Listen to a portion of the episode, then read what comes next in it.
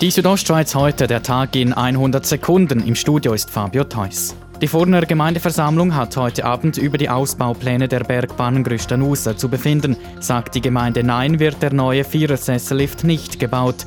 Doch auch bei einem Ja habe der geplante Ausbau noch längst kein grünes Licht, sagt die stellvertretende Furner Gemeindepräsidentin Cornelia Roffler. Ein allfälliges Ja ist natürlich in keiner Art und Weise Baubewilligung für das Projekt. Gegen das Bauvorhaben haben bereits drei Umweltverbände Einsprache erhoben.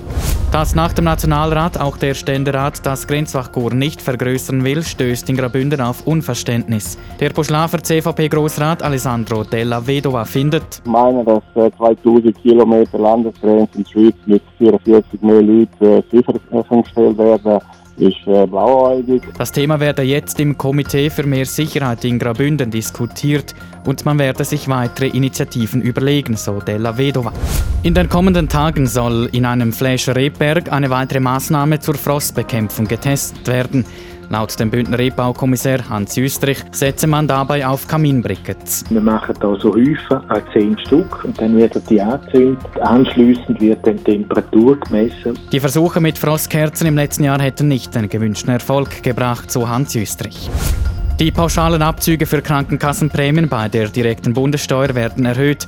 Nach dem Nationalrat hat heute auch der Ständerat zugestimmt. Der zuständige Bundesrat Uli Maurer ist kritisch. Hier vermischen Sie meiner Meinung nach Gesundheitspolitik und Steuerpolitik. Die Maßnahme kostet am Schluss eine halbe Milliarde. Die halbe Milliarde Franken würde dann bei den Steuereinnahmen fehlen, so Bundespräsident Maurer. Die Südostschweiz heute, der Tag in 100 Sekunden, auch als Podcast erhältlich.